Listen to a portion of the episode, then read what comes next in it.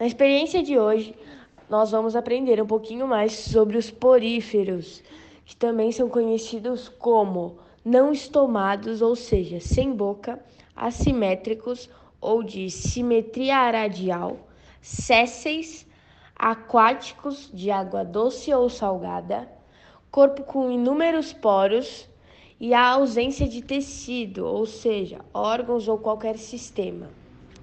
E hoje eu estou aqui na fenda do biquíni com o nosso amigão Bob Esponja e seu melhor amigo, a Estrela do Mar Rosa, aqui também. Ah, meu nome é Patrick e se o senhor engomadinho começar a ofender, nós não o ajudaremos com o tour. Ah. Ok, ok. Prometo não esquecer que seu nome é Patrick. Então, já que vocês são especialistas, vocês têm alguma ideia de onde surgiu essa esponja transparente?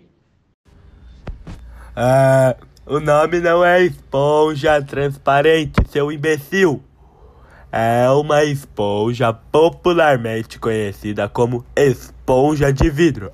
Ah, sua classe é hexactilenida e possui esse aspecto transparente. Ah. Elas são marinhas e grande profundidade. Podem ter coloração variada, além de ter espículos silicosas com seis raios. E essa daí que tem uma franja em volta do buraco? O nome do buraco é óssulo. Essa esponja apresenta espículas de carboidratos de cálcio que frequentemente formam uma franja ao redor do óssulo. Bup. Ah, essa daí se chama Cycle e fazem parte da classe calcária, que são todas marinhas. Ah, Eu também tenho aqui para vocês verem uma esponja do gênero Sponzilla de água doce. No entanto, não sei qual a sua classificação. ah, essa daí é fácil.